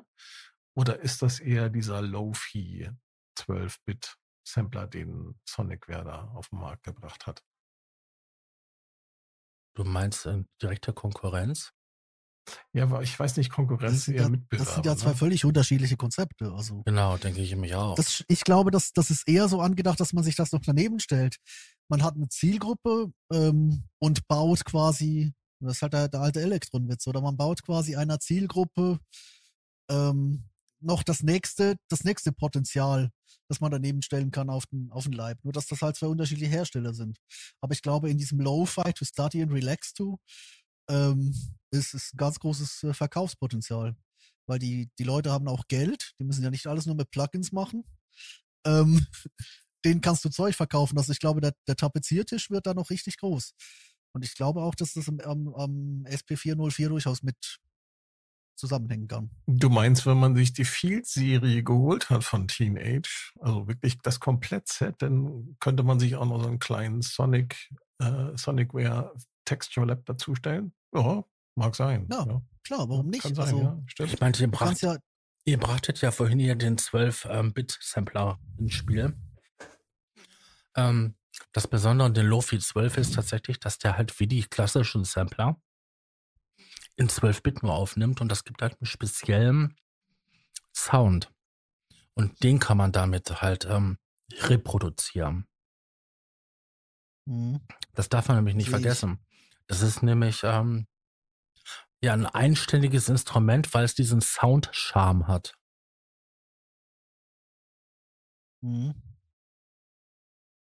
Mhm. Tja, da bin Tja. ich sprachlos. nee, aber Granular, Granular ist, glaube ich, will ich so der das das Wort der Stunde an der letzten Buch. Ich habe noch was Granulares hier aufgeschrieben, das äh, Tempera Granular Instrument. Ja, ja. das gesehen? Oh ja, cooles Teil. Interessante das Oberfläche. Das ist so eine Kiste, die raff ich überhaupt nicht, was sie da genau machen, aber es sieht total geil aus. In den richtigen Händen dürfte das ganz groß werden. Ja, ich glaube auch. Das ist, sind die gleichen Leute, die auch hinter dem Vektor sind, standen. Ja. Ähm, Machen es, glaube ich, separat wieder, weil das ist so eine, also ich finde ich finde es eine okay Firmenphilosophie, wenn du halt sagst, wir machen ein Instrument und sind quasi dann so äh, mit einer Identität für, für einen Anwender äh, quasi anwesend. Aber ich, ich finde das, ich finde das super, was sie da gebaut haben. Ich raff's nicht, aber ich finde es genial. so, aber lass jetzt endgültig mal über die Kalimba reden. Ich versuchte das schon seit 45 Minuten hier rein zu. Die Kalimba, ja. Ja, von Korg. Der, der Elefant im Raum, also ja, genau. Korg hat, hat ja äh, in Deutschland ein Entwicklungslabor in Berlin eröffnet vor ein paar Jahren. Da hat der Designer, der die ähm, die Korg Minilog und Microlog, nee, wie heißt er? Monolog, Entschuldigung. Monolog. Designt hat, den haben sie dort quasi dann wieder eingestellt. Er hatte ja das Unternehmen verlassen, um halt seine eigenen Produkte zu entwickeln. Dann haben sie irgendwann jetzt das Designlabor aufgemacht und das erste Prototyp, den sie da jetzt, nein, die haben noch andere Prototypen gebaut, die sie gezeigt haben. Aber diesen Prototypen, den haben sie jetzt hier auf der Superboost gezeigt und das Ding sieht halt aus wie eine Kalimba. So ein bisschen, also eine elektrische Kalimba. Ja, aber irgendwie aber Wobei, auch so in so ein Hochsicherheits äh, magnetischen Eindämmungsfeld eingepackt. Wo, wobei ähm, vom Inhalt her, äh, also was da drin steckt an Technologie, ist das eigentlich, das ist eigentlich eine, Rhodes. Wie heißt das Ding noch? Ja, genau. Das ist ein Rhodes, äh, was elektromechanisch mit ja, angestoßen quasi, wird. Das ist eigentlich so wie so ein E-Bow, den du an der Gitarrenseite hältst. Äh, genau. Der quasi eine Magnetschwingung baut, nur halt mit den Rhodes-typischen Stimmstäbchen. Ja, richtig. Das Und das Ganze elektronisch regelbar. Mhm. Ja. Also es ist eigentlich ein elektromechanisches Instrument und ich finde es, glaube ich, von, von allen Synthesen, die ich da gesehen habe, es gab ja einige, Modal haben noch einen Prototyp mit Face Distortion äh, gezeigt, da bin ich auch wahnsinnig gespannt drauf, wie das auch rauskommt. Aber von, von allen Technologien fand ich das am spannendsten. Weil das wirklich mal was Neues war. Wirklich mhm. mal was Neues. Es war, mhm. das ist unglaublich kreativ. Die haben einen Prototypen gezeigt. Die haben gesagt, das Ding ist not for sale in diesem Ding, aber wir, wir experimentieren jetzt. Und weißt du, dass du dir bei Korg halt sagst, indem du, ich, ich gebe die SDKs frei, ähm, ich äh, beziehe die Community mit ein, ich gehe äh, plattformübergreifend hart. Japanische Firma, muss man nochmal betonen. Ja, eben. Also japanische Firma, das bedeutet halt irgendwie jemand der Chefetage muss aus dem Fenster springen, wenn es nicht erfolgreich ist. Oder? Die springen und, doch nicht aus dem Fenster, die machen Harakiri auf ganz altmodische Art und Weise. Stimmt, das mit dem Fenster waren die Chinesen. Ähm, oh, war das böse. Okay, nee, das äh, war böse. Jetzt haben wir alle Klischees über Ausländer ausgeschüttet. nee, aber der, der Punkt ist halt, Kork, Kork erlaubt sich neben all diesen Sachen, wo sie halt willig schon sehr, sehr, die erlauben sich eine eigene Entwicklungsabteilung, die einfach basteln darf. Die darf in Berlin sitzen und basteln. Wie geil ist das, weißt du? Und dann kommt die mit sowas um die Ecke und es ist einfach mal, es ist, klar, es sind auch nur zwei eigentlich bestehende Technologien, aber die sind so kreativ umgesetzt. Und was ich gesehen habe als Videos, das war, ja, weißt du, das, das war für mich so das zweite große Highlight der Superbooth. Da war viel Zeug dabei, das cool ist, dass man einfach denkt, Konsum, geil, ja, aber im Endeffekt läufst du dann doch wieder mit deinen beiden Master Keyboards auf die Bühne. Aber diese beiden Dinge, das bringt uns, das ist, das ist, mhm. weißt du, das bringt und, uns und, weiter. Als, um nochmal den, den Bogen um nochmal den Bogen zu, äh, zu, zu, zu ziehen zu dem äh, Argumenten hier Preisdiskussionen und so weiter. Das kann sich Korg aber auch nur deswegen leisten, weil sie den Drumlog eben nämlich für 5,99 verkaufen und nicht für 2,99. So könnten sie nämlich solche Experimente nicht machen. Richtig. Das, musst du, das finanzierst du ja quasi quer einmal durch die Verkaufspreise. Das ja. hören natürlich auch viele Leute nicht gerne, ne, wenn sie dann da rummäkeln und rumquaken. Mhm. Ja.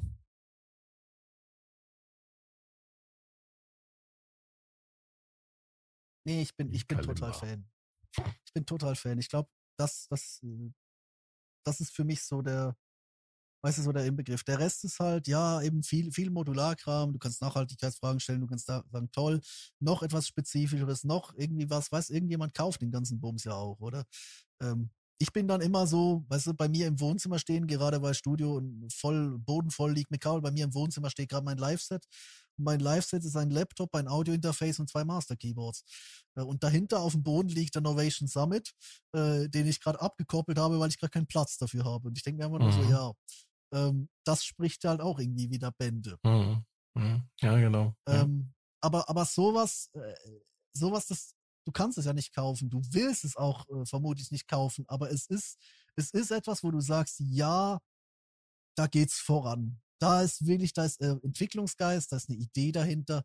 Das, das ist, ist auch mal was Neues, ne? Es ist nicht immer wieder dieselbe äh, äh, 808 Aufguss oder ähm, ja, Juno oder da sind wir aber ähm, genau an dem 1, Punkt, 1, was Klonscheiße von, keine Ahnung, irgendwas aber das von vor 30 Jahren, 40 Jahren.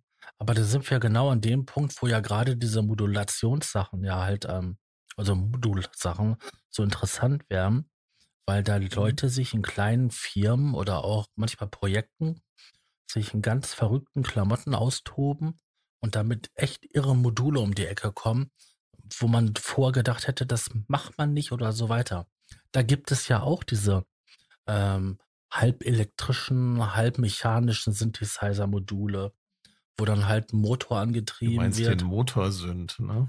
Ja, zum Beispiel, aber es gibt auch Auch eine- Module. Eine, ähm, eine geile Idee mit, mit Oszillatoren, äh, Drone, also nicht Drone, sondern aus Flugdrohnen die Motoren auszubauen, dieses, diese äh, Propellermotoren, um die dann halt in einem Synthesizer zu verwenden als Oszillatoren. Das ist auch eine geile Idee. tasty. Ja, aber da gibt es Ja. ja auch fertige Module und so, wo dann halt ähm, auch ein Motor was antreibt und dann halt darüber Schaltzustände und solche Sachen Ja, ja, ja. abgeschaltet werden. Genau. Ja, ja. Ich, äh, die Modular-Community ist da aber auch extrem dankbar, muss man sagen. Also die sind, die sind offen, die sind bereit. Weißt du, da geht einer hin oder und nicht. Das ist nicht so die Fraktion, die irgendwie auf analoge Oszillatoren oder das 50. Reissue, aber nur gefälligst analog bitte, sich einen runterholt, sondern da kommt jemand her und denkt, denkt sich, geil, Digitalmodul, das code ich mal eben um. Da ist man schon rausgewachsen, sag ich mal. Das ist am Anfang, äh, ist es tatsächlich so gewesen, dass die Leute da die Nase gerümpft haben, aber das hat sich irgendwann, hat sich einfach, ja, sind die Leute offener geworden und dann hat sich das einfach erübrigt. Ja, die ersten Ja. Jahre konntest du ja auch quasi einen, einen alten analogen Synthesizer auseinandernehmen, hast dann die Schaltung angeschaut und dann konntest du hingehen als Modul verkaufen. Aus den und den Synthesizer die Filterabteilung. Aus den Mhm. und den Synthesizer die Hüllenkurven. Das Und hast die du Leute- immer noch, aber Und die Leute haben das gekauft wie sonst was. Und mittlerweile hast du ja. Firmen da, die machen Eigenentwicklungen, ähm, ganz verrückte Klamotten. Ja. Ja, Aber da, da scheint mir, da sche- scheint mir auch der, wie soll ich sagen, der, der Konsens, also äh, es entwickelt sich zumindest dahin, wo ich halt wirklich auch mir denke, ähm, äh, weißt du, die, Beringer Welle hat das nochmal richtig widerlich angestoßen. Da waren alle wieder so analog, geil, alte Zeiten, geil, ja, bleib mir fair mit dem Digitaldreck. Aber als das irgendwie abgeappt ge, geappt ist, da ist so vom Modularbereich äh, schon recht sichtbar auch wieder rübergeschwommen, ähm, du kannst heute einen digitalen Synthesizer entwickeln und die Leute finden es geil, weißt du?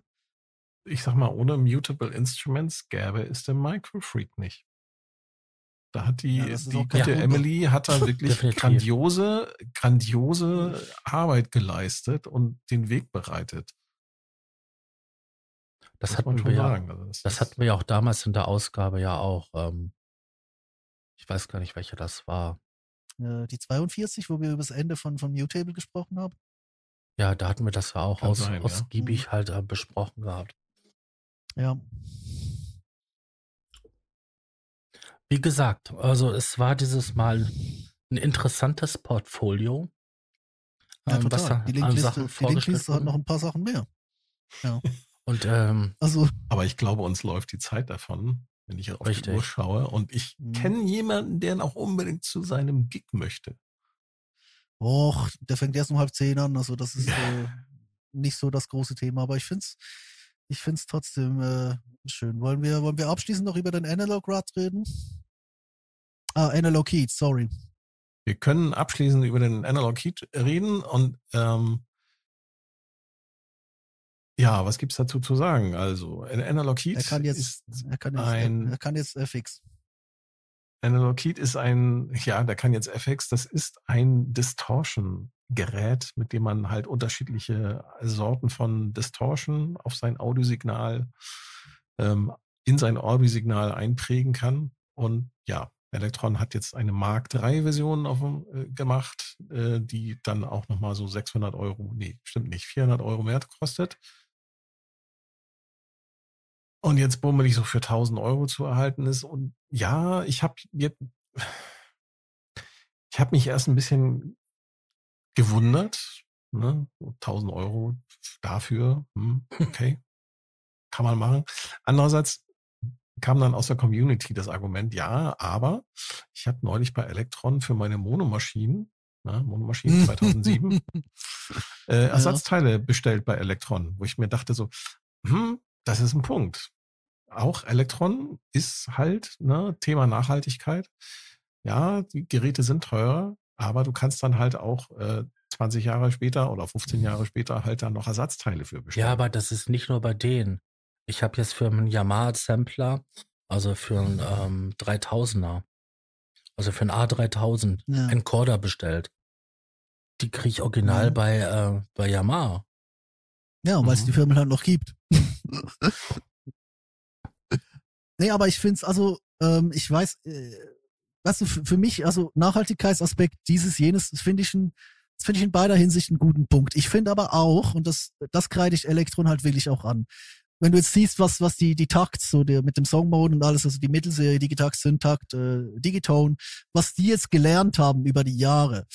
Und natürlich analoger Schaltkreis, alles mögliche. So ein Analog Rut äh, Heat klingt gut. Oder ähm, also das ist ein, das ist ein, äh, ich weiß nicht, hat jemand von euch mal die Ben Böhmer Sets angehört, also die aktuellen. Es gibt da so ein wunderschönes, wo er mal wieder in der leeren Kunstgalerie gespielt hat in der Mikrobenjahrzeit. Ähm, da, äh, da siehst du den auch sehr prominent vertreten. Also da schließt, äh, da schleift er, glaube ich, seinen Minilog und sein, äh, seine Diva-Presets durch.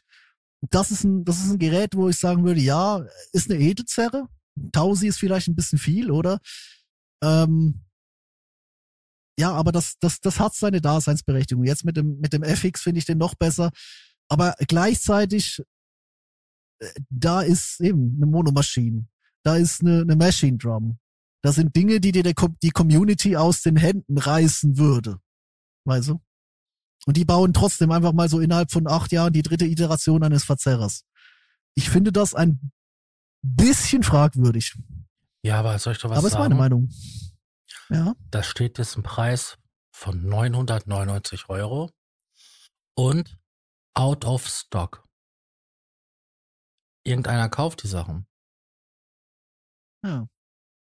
Damit wird's für, daran wird's man, liegen. ja, man muss auch nochmal sagen, wie gesagt, die Preise sind ja alle immer auch relativ. Ne? Also wenn ich hier zum Beispiel mal so schaue Richtung Kompressoren, Gates, die Esser, da gibt's dann zum Beispiel ähm, Tegeler als Firma.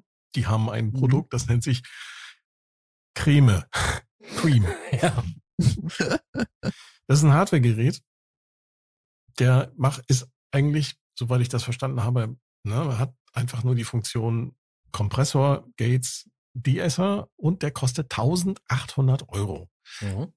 Ich könnte mir vorstellen, dass Elektron halt einfach auch in, so in dieses Segment, also in diese Richtung schielt mit ihren Produkten. Ne? Gerade jetzt so, was jetzt mit dem äh, bezüglich Analog Heat. Und da ist es dann wiederum nicht teuer, sondern eher ein gutes. Angebot. Ne? Kein Schnäppchen, weiß ich nicht. Also 1000 Euro ist halt auch Geld.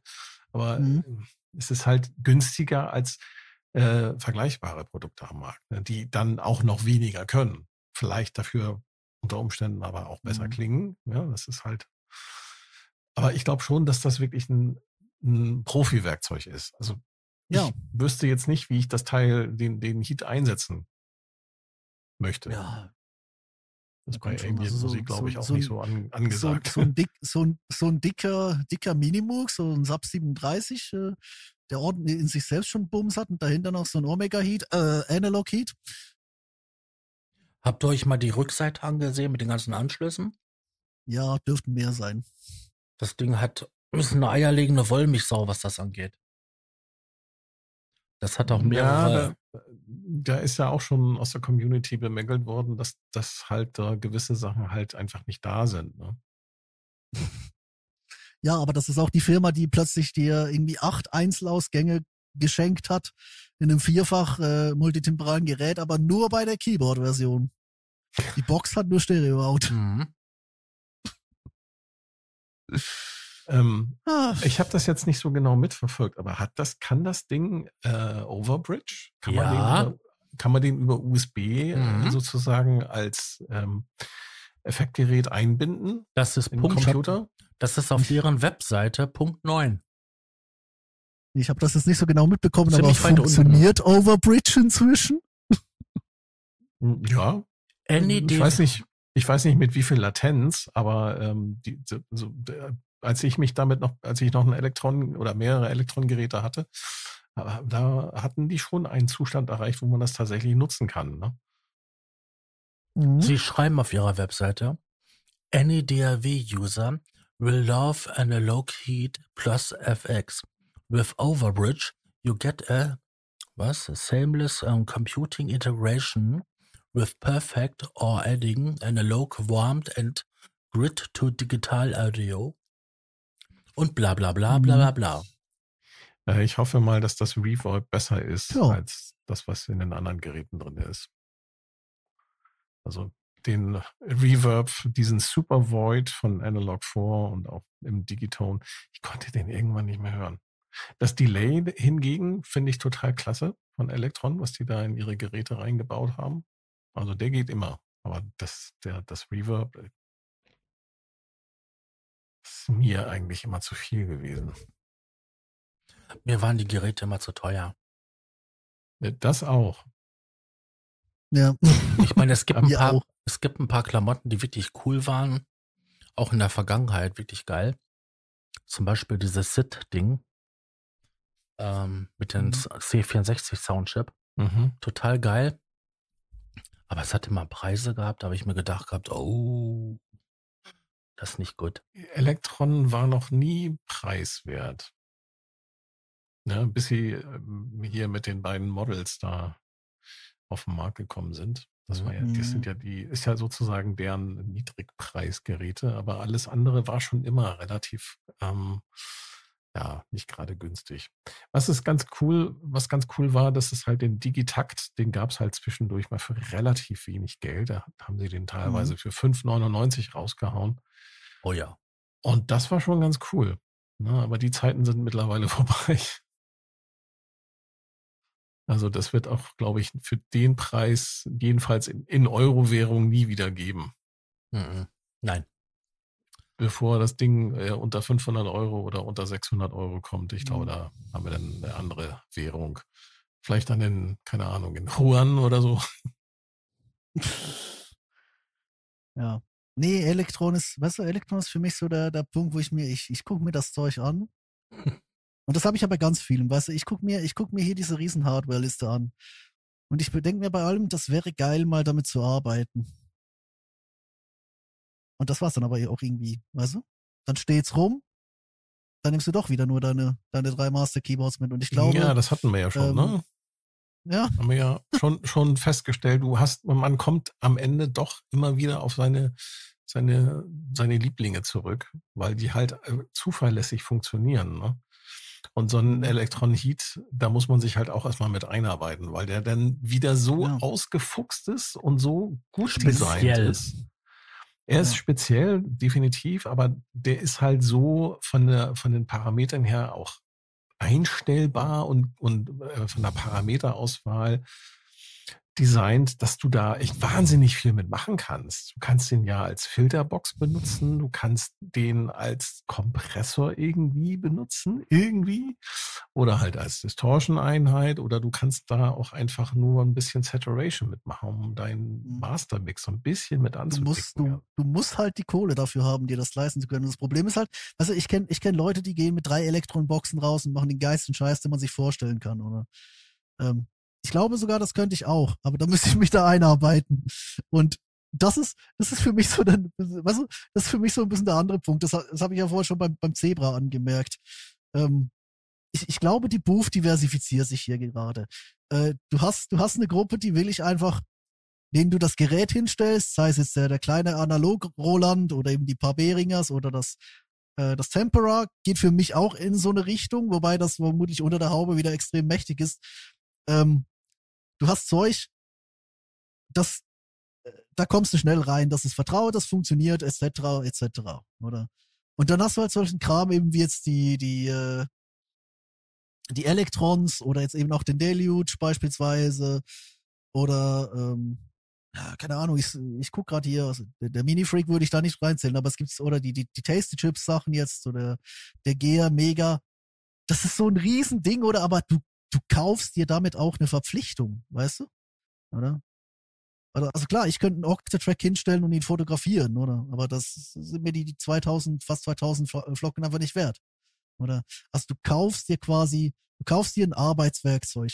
Du kaufst dir etwas, das sehr, sehr viel Arbeit macht. Und äh, ja. Und des, Ja, deswegen würde ich Punkt. jetzt zum Abschied, würde ich zum Abschied vielleicht sogar so sagen, Konsum nicht mal so geil, weil äh, Nee, das wir, stimmt. Wir können es gerne weil- mal, wir gerne mal später ansprechen, aber äh, ich habe gerade äh, eine Handvoll Master Keyboards vor meinem Schreibtisch äh, durchgeprüft, weil ich keinen Bock habe auf Karpaltunnel, weil äh, die Hände halt an der Tischkante hängen. Ja. Aber äh, ich, ich, ich bin wieder da, wo ich weggegangen bin. Das ist irgendwie belastend. Das finde ich ein ganz tolles Schlusswort. Oh Sascha, ja. Möchtest du das letzte Ja. Wort haben? Ich zitiere mal ähm, unseren geschätzten Freund Bernie. Er sagte, ich brauche keine Schmuddelhefte oder pornografische Inhalte. Wenn ich so richtig geil bin, dann stelle ich mich vor meine Synthesizer-Wand hin und dann erledigt sich die Sache von selbst. Natürlich ähm, etwas anders gesagt. Aber ich denke mal, das ist so das, der Sinn des, der Sache. Ähm, In diesem Sinne, schaltet auch beim nächsten Mal wieder ein, wenn es heißt. Der Probe-Podcast beim gemütlichen Talk aus dem Proberaum. Tschüssi. Tschüss. Ciao. Der Probe-Podcast.